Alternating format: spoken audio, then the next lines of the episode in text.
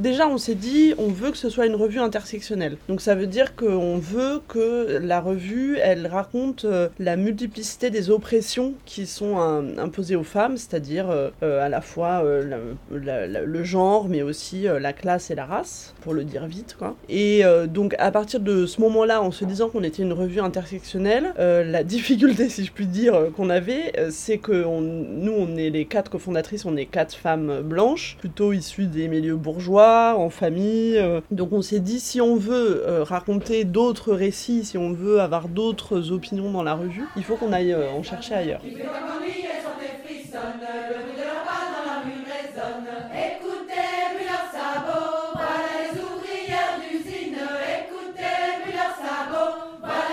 Bienvenue chez Bretonne Breton et Féministe, le podcast qui explore les féminismes en Bretagne et décentralise la parole. Rendez-vous tous les 15 jours pour un entretien ou un reportage au micro d'Aurélie Fontaine.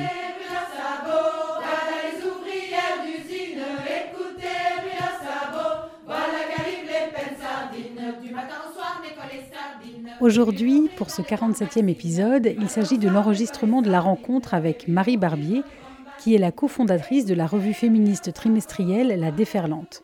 Et c'est Lénaïque Giséquel, la propriétaire du café-librairie Les Déferlantes à Morlaix, qui la recevait. Dans cet entretien, vous pourrez entendre l'histoire de la création de cette revue, sa fabrication, ou encore toutes les questions que se pose la rédaction pour être le plus intersectionnel et inclusif possible. Marie Barbier parle ainsi de leur charte d'écriture égalitaire, de l'importance de l'iconographie et de l'attention portée à qui écrit et pour qui? Et donc là, la première personne que l'on va entendre, c'est Lénaïque Gézéquel, donc de la librairie Les Déferlantes, et elle parle justement euh, du nom de sa librairie qui est souvent confondu avec celui de la revue. La Déferlante, c'est un magazine euh, féministe. Que le premier, en fait, est sorti en mars 2021 quand j'ai euh, repris la librairie et que je l'ai appelé comme ça. Donc beaucoup de gens pensent que c'est en rapport à, à, la revue et en fait non, puisque je les connaissais pas encore, ils étaient en train de naître. Mais du coup, c'est une super une super coïncidence. Et du coup, je voulais savoir si tu pouvais nous parler un petit peu de la naissance de ce projet-là, en fait. Euh, qu'est-ce qui vous a donné envie, déjà, de sortir une revue papier à l'heure où on dit que euh, le numérique, ça marche mieux, que les gens n'achètent plus de papier, par rapport aussi à l'offre euh, importante qu'il y a déjà en revue Qu'est-ce qui vous a motivé de vous dire, bah, en fait, il, voilà, il manque quelque chose et on, aimerait bien apporter ce, ce, point de vue-là euh, moi, j'étais encore à l'UMA à l'époque et je couvrais beaucoup de. J'étais chroniqueuse judiciaire, donc je couvrais beaucoup de procès, notamment sur les violences sexuelles et sexistes. C'est l'époque où déjà tout le monde lisait Mona Chollet, tout le monde avait un exemplaire de sorcière dans les mains. Et il n'y avait pas une semaine où il se passait pas un euh, quelque chose euh, dans l'actualité qui était lié au féminisme, au genre. Euh, je crois que c'est l'époque où il y avait l'affaire Pépédia qui était sortie. Enfin, il y avait plein de. Ça, ça, bouillonnait de partout. On voyait bien aussi que du côté de, des universités, du côté des recherches de genre, il se passait aussi plein de choses. Que du côté des associations, c'est l'époque où nous toutes aussi mettaient des. et encore maintenant, des centaines de milliers de personnes dans la rue. Donc, il se passait un truc, on sentait bien qu'on était à un tournant de quelque chose. On est deux ans à peu près après le MeToo médiatique et pourtant, nous, en tant que juste euh, citoyenne, lectrice, euh, euh, femme engagée, on trouvait qu'il manquait, mais juste pour nous au début, un, média qui puisse raconter ça, raconter cette époque en fait, raconter le, tournant MeToo. Donc la première chose qu'on a faite, c'est d'aller en librairie, en se disant il y a forcément quelqu'un qui a eu l'idée, ça doit exister, on va le trouver. Et en fait, non. Donc euh, on a commencé à travailler dessus, on a beaucoup réfléchi sur la forme qu'on voulait que ça prenne. On s'est toujours dit que ce serait du papier. Déjà parce que effectivement il y en a deux d'entre nous qui viennent de média papier. Lucie elle vient du Monde moi, je viens de l'UMA. Emmanuelle, elle vient du milieu de l'édition. Et euh, Marion, elle vient de l'audiovisuel, mais je pense qu'elle est quand même très attachée à l'esprit d'avoir un média papier parce qu'en fait, on avait envie aussi, euh, et ça s'est confirmé depuis, il y a beaucoup de podcasts qui, existent sur euh, ces questions-là. Il y a beaucoup de newsletters, il y a des informations partout. Mais en fait, moi, j'avais à un moment donné le sentiment de, que tout se passait sur le téléphone. Et j'avais envie qu'on lâche aussi le téléphone et qu'on puisse avoir un objet. Donc l'idée, c'était de créer un objet. Que cet objet-là, il puisse à la fois documenter, mais aussi euh, comme être presque un. Des fois, on nous dit la déferlante c'est comme un lieu, mais c'est vrai que être un peu comme un lieu où tout ce que j'ai dit, c'est-à-dire les, universitaires, les activistes, les journalistes qui travaillent là-dessus puissent se retrouver et puissent euh, se réunir, qu'on puisse faire vivre les débats, etc. Donc on, voilà, on tient beaucoup au côté objet de la revue.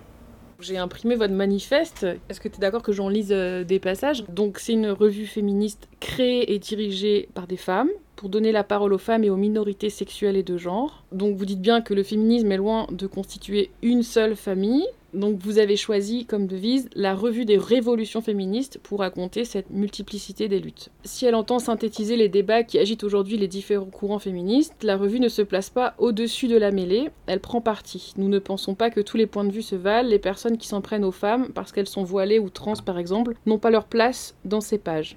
Engagée et accessible, la déferlante est aussi une boîte à outils pour penser les grandes questions de société au prisme du genre, parce que le genre est un rapport de pouvoir omniprésent, nous nous attacherons à déconstruire ces mécanismes. Nous avons voulu faire de notre média un lieu de rencontre des idées féministes, un réceptacle du bouillonnement intellectuel et militant de l'époque. La déferlante fait dialoguer des personnes inscrites dans les courants intellectuels et militants divers, de la tradition matérialiste à la pensée queer, de la mise en critique de l'universalisme républicain aux horizons ouverts par les réflexions décoloniales. Vous apportez aussi une très grande importance à l'intersectionnalité. Vous mettez au, au cœur de votre projet éditorial, car c'est considéré que celles et ceux qui connaissent dans leur chair les oppressions sont les mieux placés pour en parler. Voilà, c'est vrai que je voulais parler un petit peu de la structure du magazine. Euh, donc euh, ça paraît chaque trimestre. En fait, à chaque fois, il y a un gros thème qui est développé. Ça peut être, euh, bah là, c'est baiser, il y a eu naître, se battre, manger, aimer, tout ça. Souvent, c'est le reportage un peu central, avec plusieurs articles, plusieurs journalistes qui écrivent autour de ça. Il y a aussi souvent un portrait croisé entre deux personnalités soit de la politique, soit de, soit de la culture, du monde du livre, tout qui est euh, super intéressant, parce que c'est des gens qui se connaissaient pas forcément et qui se rencontrent pour euh, échanger autour de ces questions-là.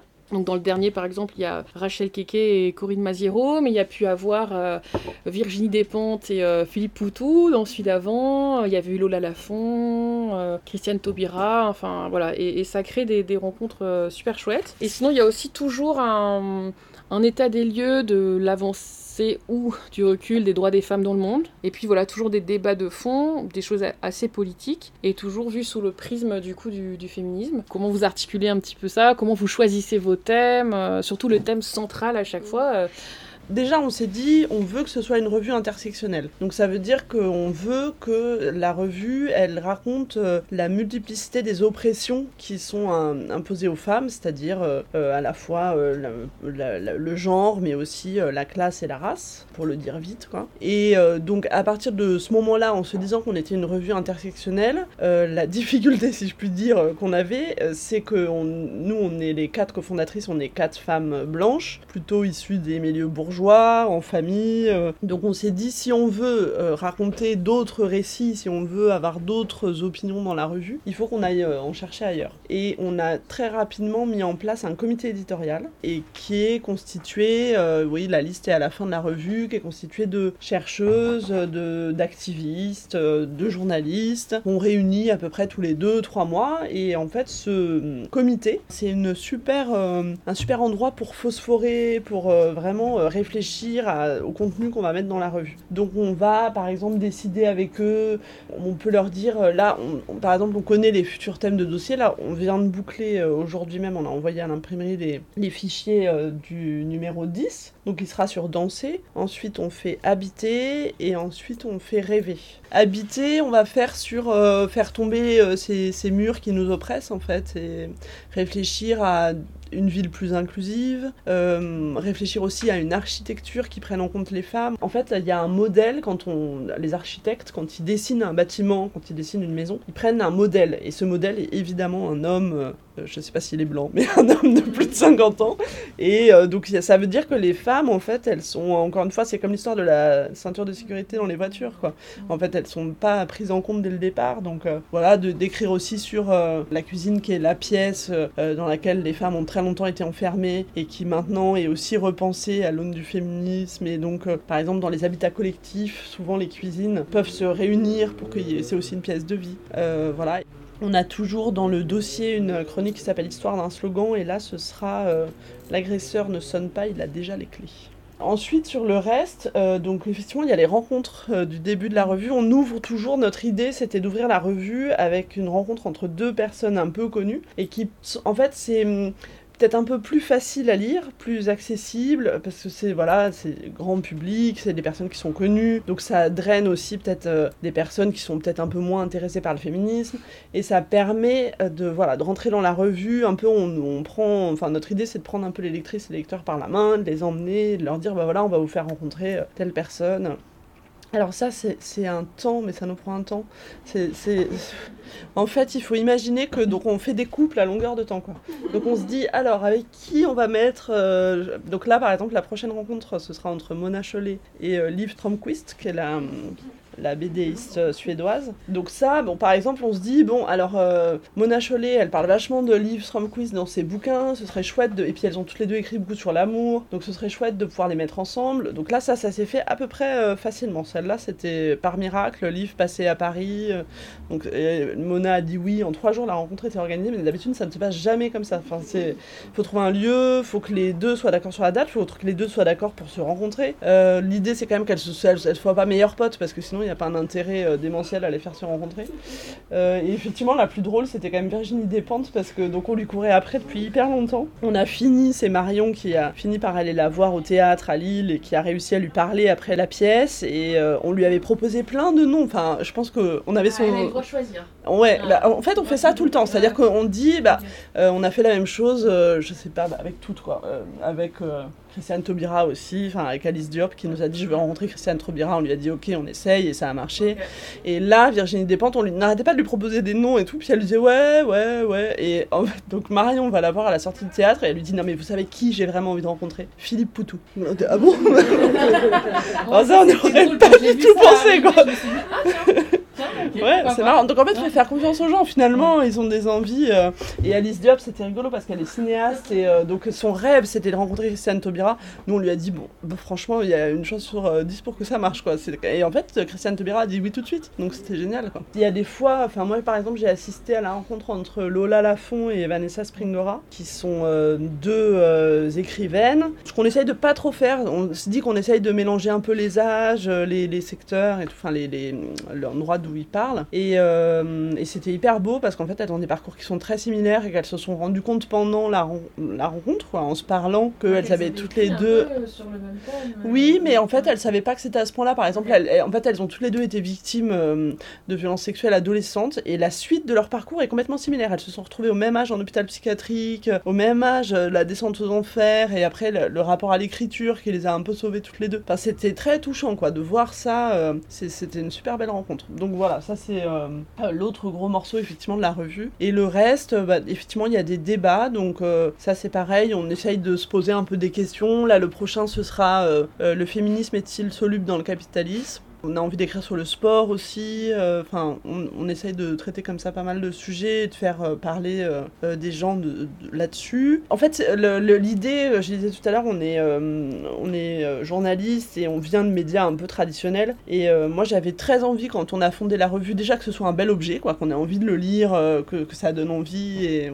Donc, ça veut dire de faire appel à des illustratrices, à des photographes et tout, et des graphistes. Et aussi qu'on utilise tous les outils qui sont à notre disposition journaliste pour raconter l'époque. Donc euh, ces outils, c'est le reportage, c'est le portrait, c'est le portfolio. On fait aussi des portfolios dans la revue, euh, de la bande dessinée. Voilà, d'utiliser tout ça. Et puis de l'idée, c'est quand même de s'amuser. Donc euh, et quand il y a des reportages à l'étranger, euh, les personnes vont sur le terrain et tout ça, par exemple le dernier en Iran ou... Ça c'est le, rapport à l'actualité qui est un peu compliqué quand on fait un trimestriel parce que donc ce que tu disais tout à l'heure, effectivement là on est en train de travailler sur un numéro qui va être publié dans très longtemps et euh, bah forcément il y a des moments où il se passe des choses dans l'actu et on a envie de le raconter donc il y a une frustration à pas pouvoir le faire. Euh, là par exemple dans ce numéro là, quand on a, enfin vraiment quasiment à la fin, il y a commencé à avoir le, les la révolte en Iran. Femme, vie, liberté, on s'est dit c'est pas possible, on est la revue des révolutions féministes qu'on ne parle pas de ça, enfin euh, c'est quand même compliqué. Donc on a demandé à une chercheuse qui s'appelle Shora Makarimi et qui est euh, en France, à Paris, d'écrire sur euh, la difficulté, c'est de trouver le petit pas de côté qui fait que quand les gens vont ouvrir la revue, eh ben, on sera pas complètement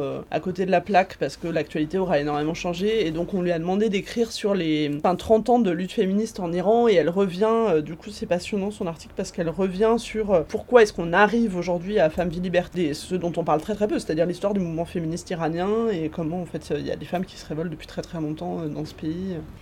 Et il y a souvent aussi une partie archive un peu en fait. Euh, je pense au dernier par exemple où vous parlez euh, un peu de la naissance du planning familial et puis enfin qui était partie d'une euh, d'un fait divers bah, là c'est sur l'affaire des époux Bach par exemple, mais parfois vous revenez, vous étiez revenu sur un pensionnat aussi. Euh. et ça c'est intéressant du coup aussi, pour comprendre en fait certaines choses qui se passent aujourd'hui. On a une rubrique qui s'appelle euh, Retour sur, qui c'est de raconter un mouvement, un moment qui a été euh, un peu un tournant dans le féminisme récent, quoi, contemporain on va dire, et qui a pu changer les choses. Donc effectivement on a écrit sur, là c'est l'affaire des époux Bach. Par exemple le prochain c'est le Nipplegate ou le moment où Janet Jackson en 2004 a montré son sein et a mis fin à sa carrière malgré elle et aux États-Unis. Et en fait, ça raconte plein de. C'est un moment qui est ultra médiatisé et qui change, c'est-à-dire que là, par exemple, Janet Jackson, euh, ce moment-là, en fait, euh, c'est le début euh, du bashing sur Internet et des vidéos complètement virales. c'est comment une femme noire parle de sexualité publiquement et du coup qu'elle est complètement laminée par les conservateurs qui s'en prennent à elle et qui mettent fin vraiment littéralement à sa carrière et qui font en sorte qu'elle se pète la gueule. Et voilà, donc c'est intéressant d'aller chercher dans ces moments effectivement de bascule ce que ça raconte aussi finalement d'aujourd'hui. Euh, oui, effectivement, d'aller chercher ce que tu dis quoi, sur l'histoire. Et... La difficulté, c'est de pas non plus être trop euh, matrimonial. Quoi. Euh, on, a, on a fait des portraits. c'est intéressant aussi d'aller chercher du côté de la pensée. Par exemple, je pense à Monique Wittig. Voilà, on écrit comme ça des portraits, Françoise Daubonne. mais voilà, c'est pas non plus évident de, de trouver le, juste milieu entre raconter une époque, ne pas non plus être trop historique. Il y a une petite partie euh, au début où vous répondez aux lecteurs qui peuvent vous écrire. Euh, voilà. Euh, le fait que justement le féminisme, les féminismes et toutes les questions de minorité, tout ça, c'est un sujet hyper vaste. Est-ce que vous avez plutôt des retours positifs et, du, soutien et tout ça, mais est-ce est -ce que c'est difficile à gérer aussi d'assumer certains points de vue et que certaines personnes ne se reconnaissent pas dedans et peuvent vous écrire un désaccord? On est sur une ligne intersectionnelle et que euh, les, féministes qui sont pas trop d'accord avec nous, elles ont. en gros, elles nous lisent pas, quoi, je pense. Enfin, j'ai un peu ce sentiment-là. En tout cas, on n'a pas euh, du tout de courrier euh, de personnes qui seraient pas du tout sur notre position. Enfin, enfin, nous, notre idée dans le courrier d'électrice, c'est marrant parce que ce courrier d'électrice, en fait, on l'avait pas mis dans le premier numéro. Et c'est Bibia Pavard, qui est historienne, qui fait partie du comité éditorial de la Déferlante, qui nous a dit à quel point c'était une rubrique euh, très importante dans les magazines féministes qui avaient déjà existé. Le Torchon Brûle, euh, etc., dans les années 70, parce qu'en fait, ça permet de, continuer le dialogue, quoi, que là, il y a quelque chose qui se crée euh, qui est important. Donc on l'a mis en place, et c'est rigolo cette histoire, parce qu'il y a un des premiers courriers qu'on publie dans le numéro 2, du coup, puisque dans le numéro 1, il n'y en a pas, c'est un courrier d'un certain Tal Madesta, qu'on ne connaissait pas à l'époque, et qui nous dit, en fait, votre revue elle est beaucoup trop binaire, euh, vous avez pas du tout pensé ça.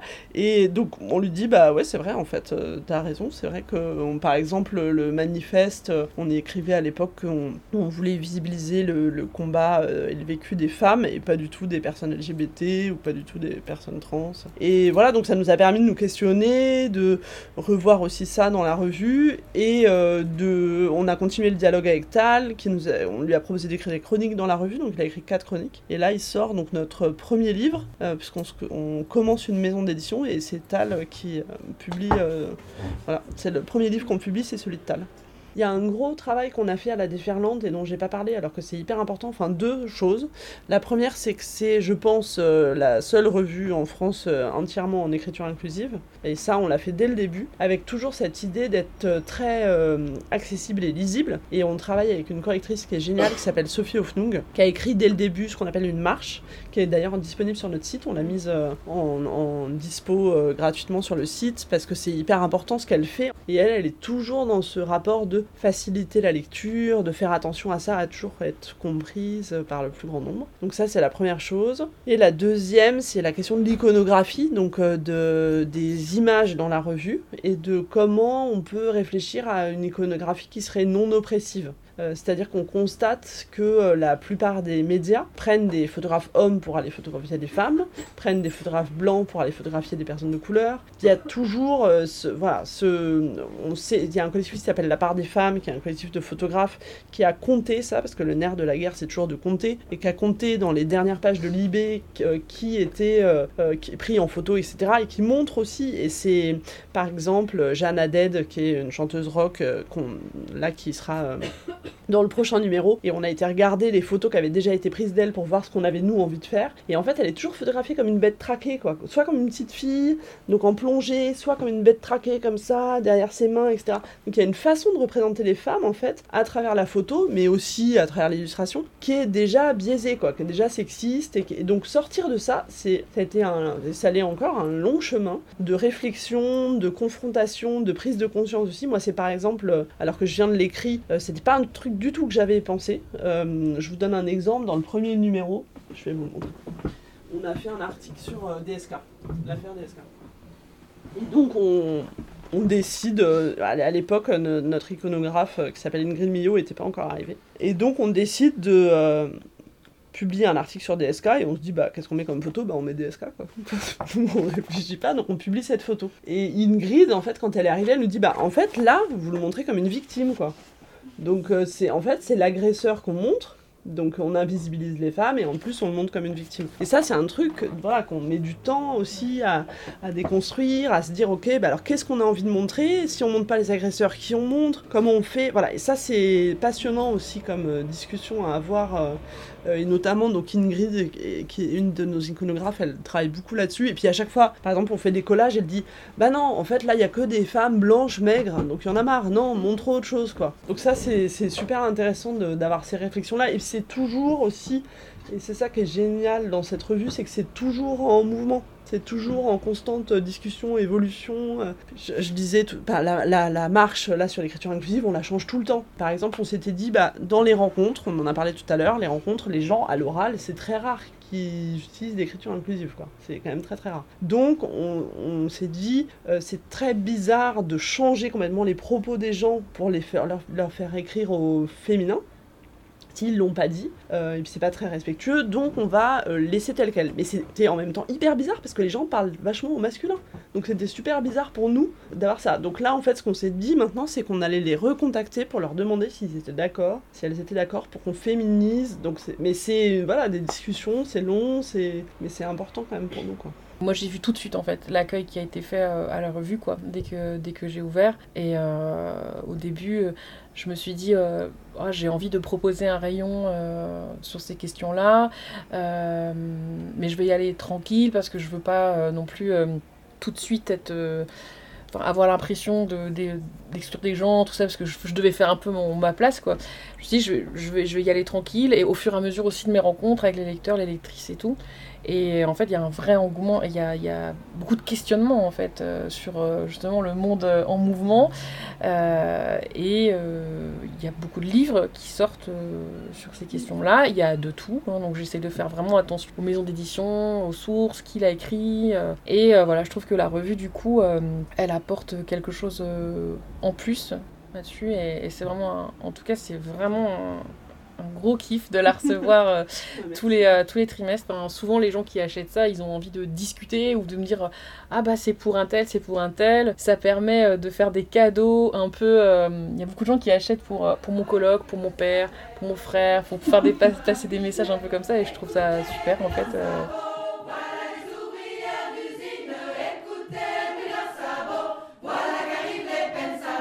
Merci à toutes et à tous pour votre écoute. Nous, on se retrouve dans deux semaines pour un entretien avec Lou Milour, militante féministe qui a cofondé le festival Very Bad Mother pour questionner le féminisme et la parentalité. Cette année, elle co-organise le festival Cause, qui veut dire vieille en breton, et qui sera consacré à l'analyse et à la déconstruction de l'agisme. N'hésitez pas à vous abonner à Bretonne, Breton et Féministe que vous pouvez retrouver sur toutes les plateformes d'écoute.